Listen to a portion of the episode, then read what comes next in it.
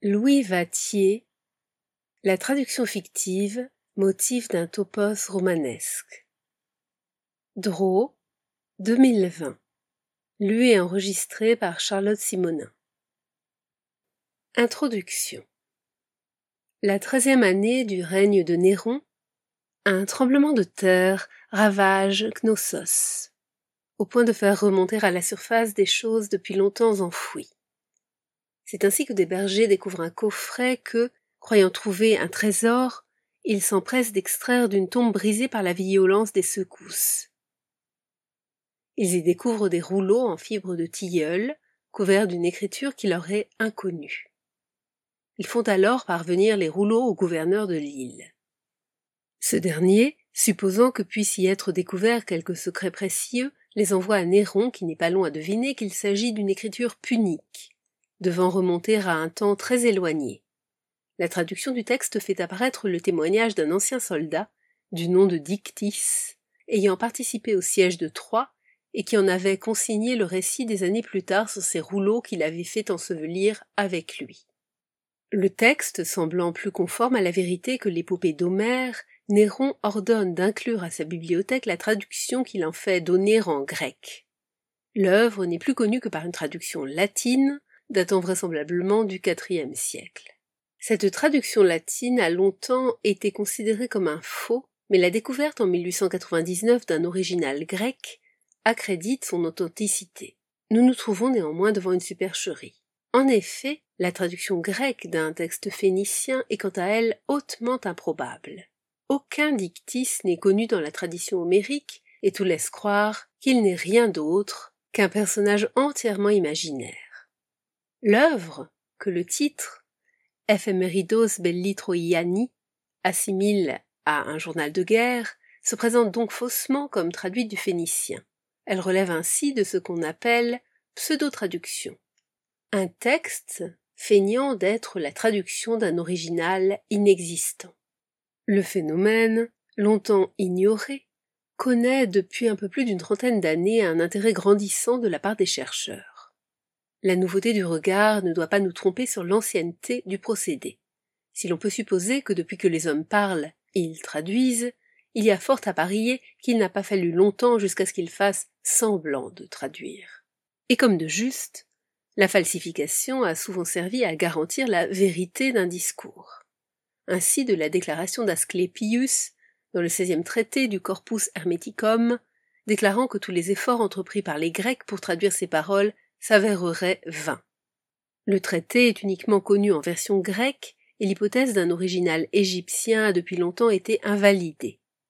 En présentant l'œuvre comme une traduction, il s'agissait pour le faussaire d'affirmer que tel passage, qui en grec paraissait sans intérêt ou obscur, n'était que la traduction imparfaite d'un original écrit dans une langue sacrée et inaccessible. On assurait ainsi la sagesse miraculeuse de l'enseignement consigné dans ses livres. Autre exemple, contemporain de l'éphéméridos belli Troiani, et qui lui est traditionnellement accolé, l'œuvre de Darès le Phrygien, des Exidio Troia Historia, poursuit les mêmes buts et sur le même mode.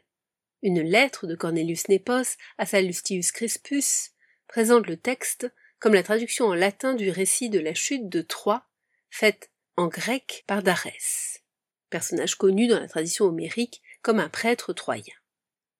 Aussi bien, en ce qui concerne l'éphéméride de Dictys, que l'histoire de Darès, la mise en scène de la traduction s'explique d'abord par l'existence d'un public latin soucieux de goûter les plaisirs de l'Iliade alors qu'il ne comprend plus le grec. Mais les deux récits, qui se veulent des descriptions complètes de la guerre de Troie, se situent également dans une tradition plus ancienne. Nombreux sont les avatars de la légende troyenne qui trouvent leur raison d'être dans le fait que les poèmes homériques ne couvrent pas la totalité de la guerre et n'en développent que quelques épisodes.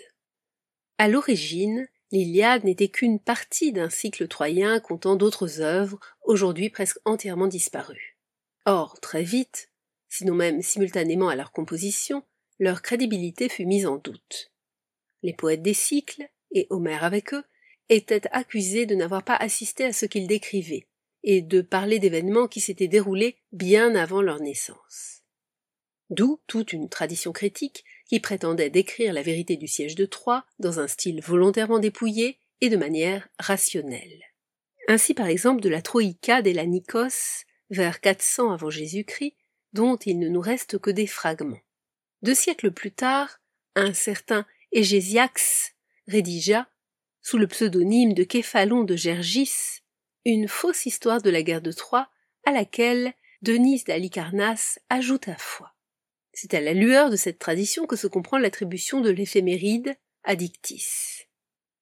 On cherche à renforcer la crédibilité du texte en l'attribuant à un ancien combattant qui s'adresse à la première personne. L'auteur est ainsi à la fois acteur et témoin, ce qui en fait le parfait historien. C'est le même esprit qui a présidé à l'attribution de l'historia à Darès. La revendication de véracité de ces deux œuvres recouvrant la volonté de réfuter Homère. Une telle volonté s'observe dans le rejet du style épique, dans la disparition du rôle des dieux et dans l'écart affiché avec le texte homérique. Les considérations stratégiques et logistiques concernant le gros de la troupe remplacent les descriptions d'objets ou les portraits de héros. En attestant un manuscrit écrit en grec pour l'Historia et en phénicien pour l'éphéméride, il s'agit alors d'appuyer l'authenticité du témoignage d'après cette idée que des témoins d'événements aussi reculés ne peuvent que s'exprimer en une langue ancienne. Que ce soit dans le corpus hermeticum ou dans les récits troyens, la revendication d'une langue étrangère agit donc comme une garantie de vérité. Vérité philosophique d'une langue mystique pour le premier et vérité linguistique du discours historique pour les seconds. L'authenticité du corpus hermeticum, contestée déjà par Porphyre, mais défendue par Jean Blic, sera définitivement invalidé au XVIIe siècle par Isaac Casaubon. De même, l'éphéméride et l'histoire de la destruction de Troie bénéficieront de la confiance des historiens jusqu'au XIVe siècle, servant notamment de source à Benoît de Sainte-Maure pour le roman de Troie. Mais si la révélation de la supercherie ne modifie rien au statut philosophique du corpus hermeticum, il en va tout autrement des textes à prétention historique que sont les épitomées de Darès et d'Ictis. Et il leur arrive ce que Georges Dumézil imaginait qu'il puisse arriver un jour à son œuvre. Changer de rayon dans les bibliothèques pour passer sous la rubrique roman. Déclaration facétieuse de l'historien français, qu'il faut vraisemblablement entendre comme granosalis, mais qui illustre bien cependant la nature troublée de la relation qu'entretiennent histoire et fiction romanesque l'une risquant toujours de verser dans l'autre, ou bien celle-ci de se réclamer abusivement de celle-là. C'est du reste la nature de ce lien qui explique la fortune de la pseudo-traduction dans le genre romanesque. Ce dernier reprenant à son compte les registres d'authentification du récit historique pour s'y déguiser autant que pour s'en démarquer. Mouvement par lequel le roman s'affirme peu à peu comme fiction. Le rôle de la pseudo-traduction dans cette émancipation progressive semble avoir été quelque peu négligé. Cela tient vraisemblablement au fait qu'elle a été longtemps envisagée d'un point de vue interculturel, comme une dépendance de la traductologie plutôt que du point de vue poétique. Ce sont en effet les héritiers d'Itamar et Ben Zohar qui se sont les premiers intéressés de manière conséquente à la pseudo-traduction, en l'expliquant selon les principes de la théorie des polysystèmes. Pour Shelley, il y a l'homme et Gideon Toury, simuler l'étrangeté et recourir à la pseudo-traduction est une manière de promouvoir ou d'expérimenter de nouvelles formes littéraires au sein d'un système culturel donné. Décrire le phénomène de la pseudo-traduction dans le cadre restreint d'une traductologie normative s'avère rapidement insuffisant, et court surtout le risque de méconnaître ce qui demeure finalement la caractéristique principale de ces textes, à savoir que ce ne sont justement pas des traductions. Non qu'il faille disqualifier une telle approche, qui a prouvé sa fécondité. Seulement semble-t-il nécessaire de l'inclure dans une réflexion plus large et plus attentive à la fictionnalité de l'argument traductif. Depuis quelques années, plusieurs études se sont ainsi attachées à montrer que la pseudo-traduction pouvait fonctionner comme un signal de la fiction. Le caractère conventionnel du procédé lui ôtant toute valeur performative. Manifestement, la répétition à outrance du procédé a encouragé sa formalisation topique, mais les raisons de son emploi en premier lieu, ainsi que celles de sa répétition ultérieure, restent à déterminer. Il convient donc de se demander comment et surtout pourquoi la fiction traductive a pu acquérir le rôle de signe fictionnel.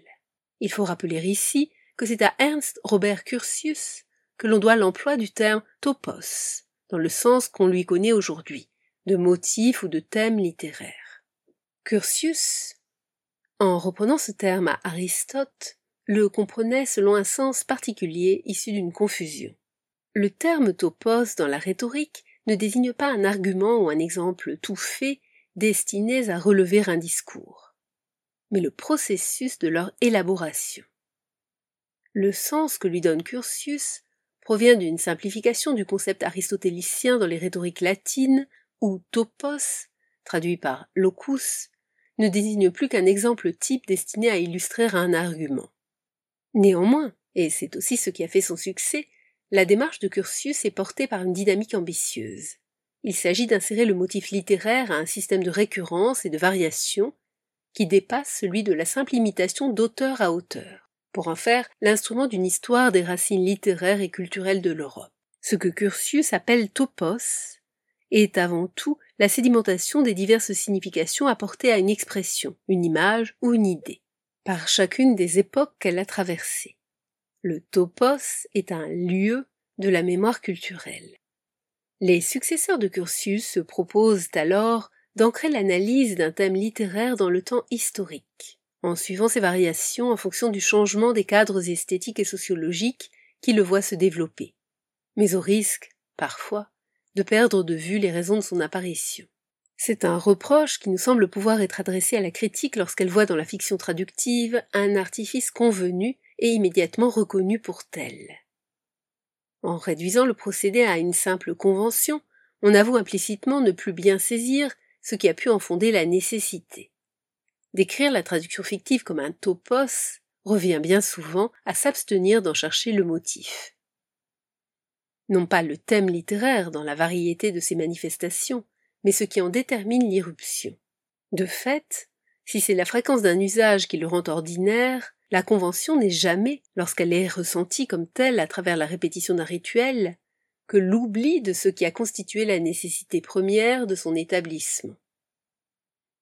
En ce sens, et parce qu'il est souvent convoqué sans que l'auteur ou le lecteur ait encore conscience de tout ce qui persiste d'occulté dans une thématique littéraire, on s'aventurerait à dire, et de manière évidemment paradoxale, que le topos est une forme littéraire de l'oubli, ou plutôt une forme de l'oubli en littérature. Encore qu'il s'agisse là d'un oubli particulier. Ce n'est plus alors l'oubli que la matérialité met en nous, l'oubli par l'effacement des traces, mais l'oubli que l'on peut dire de réserve ou de ressource. L'oubli désigne alors le caractère inaperçu de la persévérance du souvenir, sa soustraction à la vigilance de la conscience. Une des tâches de l'histoire littéraire sera alors de scruter les manifestations périodiques d'un lieu commun, non plus seulement en retraçant ce qui en perdure à travers les âges, mais aussi en tentant de restituer ce qui s'efface au cours même de sa formalisation. Dans la mesure où un genre se définit sans doute, relativement au texte qui le constitue, par ce dont il signifie l'oubli. Si l'usage de la pseudo-traduction s'est peu à peu étendu à tous les régimes d'écriture, elle demeure avant tout une stratégie romanesque qui a trait aux origines du genre dans le monde occidental. Une fois entendu que l'on désigne par roman tout récit inventé qui ne traite pas de faits historiques ou bien de manière contrefactuelle, aussi bien en prose qu'en vers, la distinction n'étant pas discriminante ici. Par roman, il faut donc entendre le récit qui naît au XIIe siècle de l'émergence des langues vernaculaires à travers leur opposition au latin et dont l'accession à un genre autonome se mesure aussi à l'indépendance qu'il conquiert progressivement vis-à-vis du récit historique. Contre l'idée qui situerait la naissance de cette autonomie au XVIIIe siècle, de nombreuses études récentes ont insisté sur l'émancipation de la fiction des autorités de l'histoire, de la philosophie ou de la théologie dès le XVIe siècle. Maui Bouchard a montré que c'est d'une redistribution de la place des savoirs au sein du cursus humaniste qu'avait pu émerger l'idée d'une fiction entièrement séparée de la discipline historique. La nécessité de constituer une histoire scientifique, fondée sur des méthodes qui lui appartiennent en propre, a nécessairement encouragé sa différenciation de tout type de récit empreint de caractère fabuleux. Rejet qui a cependant tout d'une victoire pour la fiction qui se voyait ainsi libérée d'une tutelle envahissante. Le caractère fallacieux des fictions de la Renaissance ne leur est d'ailleurs pas nécessairement contraire. Davantage, leur invraisemblance assumée peut être destinée à révéler leur dimension allégorique. Le caractère manifestement fictif de certains épisodes d'un récit déjoue le mécanisme de la crédulité et détache le lecteur d'une adhésion littérale au sens, afin de l'engager dans une lecture à plus haut sens. La fantaisie philosophique permet ainsi une définition de la fiction qu'Alice Vintenon emblématise en renversant habilement la célèbre formule de Coleridge. La fiction, suspension de la crédulité, fonctionne comme un déclencheur de l'herméneutique. L'importance de la tradition allégorique pour la pensée de la fiction renaissante a également été mise en évidence par l'ouvrage magistral de Teresa Chevrolet, L'idée de fable à la Renaissance. Si la justification philosophique et morale de la fiction, conçue comme integumentum d'une vérité ésotérique, s'inscrit dans l'atmosphère néoplatonicienne de la fin du XVe siècle et de la première moitié du XVIe siècle, Teresa Chevrolet décrit le bouleversement de l'édifice néoplatonicien provoqué par la redécouverte de la poétique d'Aristote. Avec la définition aristotélicienne de la vraisemblance, qui ne subordonne plus la représentation au réel et à un extérieur à l'œuvre, mais l'assigne à sa propre logique interne, la fiction s'affranchit de l'imitation de la nature et se donne ses propres lois. C'est à une conclusion semblable que parvient Anne Duprat. Établissant les normes de la vraisemblance, les commentateurs de la poétique favorisent une manière de penser la fiction comme entité autonome. À partir du moment où les formes d'art mimétiques sont régies par les lois de la mimésis verbale, elles deviennent une théorie des formes littéraires. Ces travaux importants ont fermement établi les frontières d'un territoire propre à la fiction dès le XVIe siècle. Reste que le roman y occupe une place marginale qui correspond aussi à celle qui est la sienne dans le paysage littéraire de l'époque genre encore indistinct, ignoré souvent des nombreuses poétiques, et dont les manifestations les plus novatrices veulent précisément se défaire de l'appellation romanesque, jugée dégradante. L'objet est mouvant, mais participe bien de la sorte à définir les contours d'une fiction autonome. Le discours critique sur les romans n'apparaissant que peu dans les ouvrages de poétique, il importe alors de le chercher ailleurs. Préface, épîtres dédicatoires, pièces poétiques liminaires, où se formulent certaines réflexions propres à la nature du genre, fournissent ici un matériau de premier choix. Autant de lieux où trouvent d'ailleurs à s'exprimer des traducteurs de plus en plus conscients de la pertinence de leur activité en tant qu'objet de discours. L'intérêt de ces textes périphériques pour des formes d'écriture en quête de légitimité relève de leur statut hybride. Engagés dans une réflexion qui peut se vouloir théorique, tout en étant tournés vers une application immédiate, ils permettent que l'on se réfugie derrière l'une pour justifier l'autre dans un constant jeu de va-et-vient. De là aussi leur intérêt pour l'historien de la littérature. Parce que la surveillance conceptuelle que s'imposent les auteurs, y étant plus lâche que dans le registre rigoureux des poétiques, s'y rend aussi plus visible un imaginaire collectif des textes susceptible d'éclairer le développement de la fiction. On se situe ainsi dans la perspective indiquée par Françoise Lavocat, pour qui l'urgence de réinstaurer la frontière entre fait et fiction se conjugue à la nécessité de la penser historiquement et dans un cadre culturel qui excède le domaine de la narratologie. Dans un tel programme, on se proposera de montrer comment la pratique traductive et la critique textuelle ont pu participer à dessiner les contours d'une fiction qui se reconnaissent comme telle. En effet, l'ambiance intellectuelle de la Renaissance, engendrant une sorte de scepticisme philologique à l'endroit de la tradition médiévale, contribue à discréditer la traduction jusqu'alors valorisée comme forme même de la transmission des savoirs. C'est la raison pour laquelle l'allégation d'une source traduite, qui était un argument d'autorité dans les romans médiévaux, peut devenir, à partir du XVIe siècle, un procédé de distanciation fonctionnant comme un signal révélateur de la fiction. Assurément, il n'est nul exemple de pseudo-traduction plus célèbre que le plus célèbre des romans de Cervantes. Ronald gêne, allant jusqu'à en faire la mère de toutes les pseudo-traductions modernes. Mais si l'on sait généralement que Don Quichotte se présente comme une traduction afin de parodier les romans de chevalerie, si l'on mentionne souvent qu'il s'agit là d'un procédé ancien, et que l'on précise parfois qu'il est hérité du roman médiéval, l'histoire qui mène de Don Quichotte au roman postérieur, en ce qui concerne la traduction fictive, est bien mieux connue que celle qui mène des romans antérieurs à l'œuvre de Cervantes. Il a donc semblé opportun de faire de cette mère de toutes les pseudo-traductions, non le point de départ d'une tradition, mais son point d'arrivée. Disons-le d'emblée, avec Don Quichotte, la pseudo-traduction devient un véritable seuil fictionnel. Mais le traitement ironique de la source par le traducteur de Cid Ahmet Benengeli est l'aboutissement d'un long processus. Pour le résumer rapidement, on rappellera que la fiction traductive est employée dans Don Quichotte de manière à parodier les romans de chevalerie qui en faisaient déjà abondamment usage. C'est ici la raison des bornes chronologiques choisies. De 1508, date de la première édition d'Amadis de Gaulle, à 1617, date de publication du dernier roman de Cervantes, Les Traballos, de Persiles y Sigismunda. Pour qu'une telle période apparaisse dans toute sa cohérence, il est toutefois nécessaire de s'arrêter sur la manière dont la fiction traductive est mobilisée dans les romans du XIIe siècle, dont les libros des caballerías sont les héritiers. Comme la fiction traductive émerge avec le grand mouvement de traduction des textes latins, c'est en relation avec la conception médiévale de la traduction que l'on doit avant tout l'appréhender, et c'est à la lueur de ces commencements que se détacheront les motifs de la pseudo-traduction dans la période moderne. La comparaison entre deux époques éloignées pourra ainsi faire ressortir plus nettement les différences d'emploi par où se constate la mutation d'un usage. Chacune de ces périodes sera donc d'abord envisagée comme une unité temporelle homogène afin de permettre la comparaison. Cependant, la réflexion resterait trop artificielle si on ne se livrait à une analyse approfondie des courants qui les traversent et qui les modifient imperceptiblement jusqu'à ce qu'apparaissent qu'elles ont définitivement changé.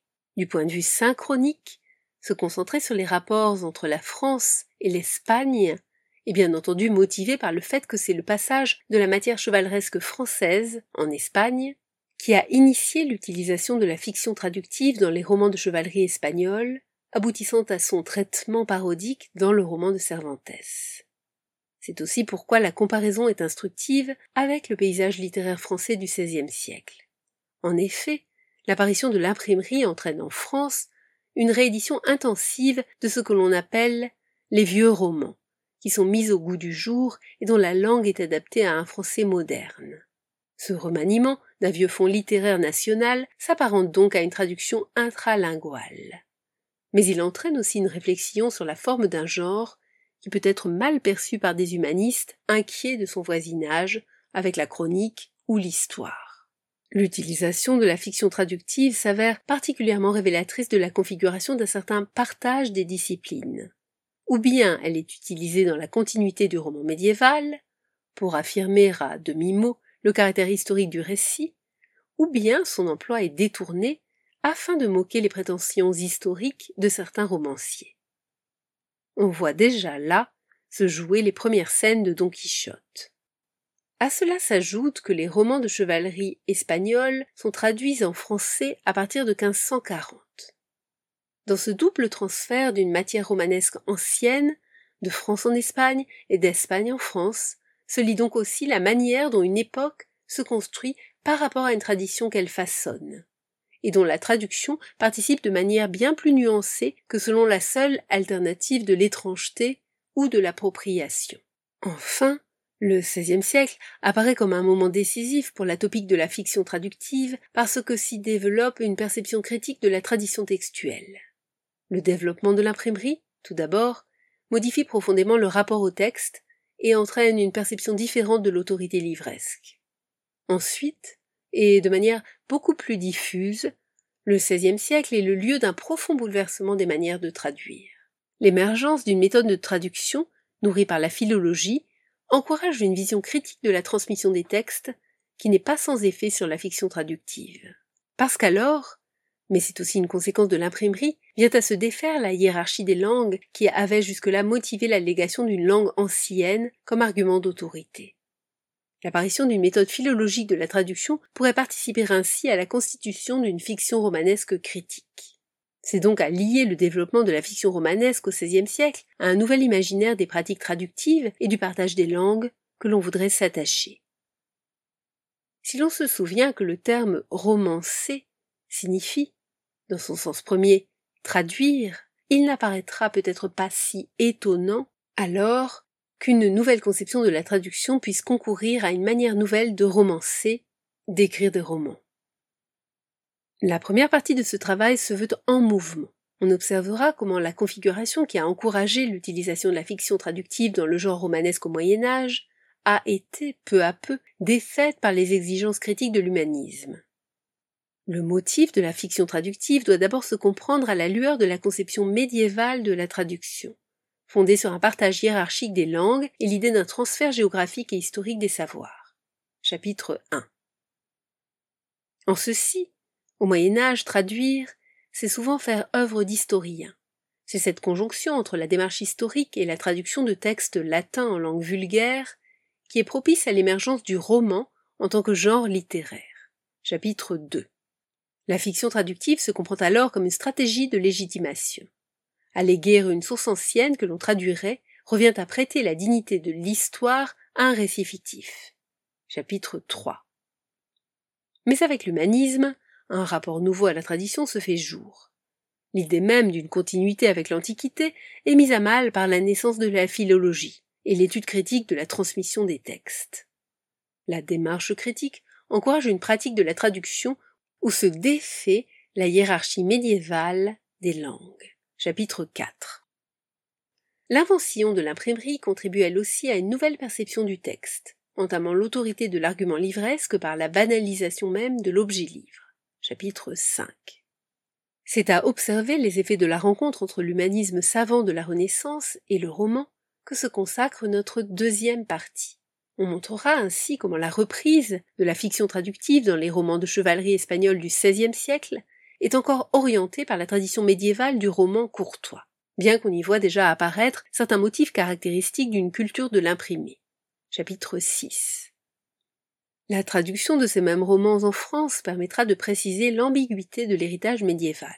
Chapitre 7 On reviendra enfin sur les attaques des humanistes contre le roman de chevalerie, l'accusation de fausseté portée à son encontre ne devant pas être prise au pied de la lettre, mais davantage comprise comme le signe des tensions entourant la constitution d'une nouvelle historiographie. On montrera que, contrairement à ce qu'ont soutenu leurs critiques, la fiction traductive, dans les romans de chevalerie, même si elle ne constitue pas toujours un signe de fictionnalité, n'a rien non plus d'une véritable mystification. Chapitre 8 Le détournement de la topique médiévale s'observe surtout dans le roman humaniste qui s'oppose manifestement au modèle courtois en enrichissant la fiction traductive de considérations érudites, souvent ironiques. Le traitement du topos médiéval, sur un mode faussement philologique, participe alors d'une tentative de redéfinition de la fiction. Chapitre 9. La troisième et dernière partie décrit la manière dont la pseudo-traduction devient un signe manifeste de fiction à travers le conflit qui oppose la nouvelle fiction érudite à la persistance d'un modèle médiéval préférant la feintise ludique à l'esprit de sérieux.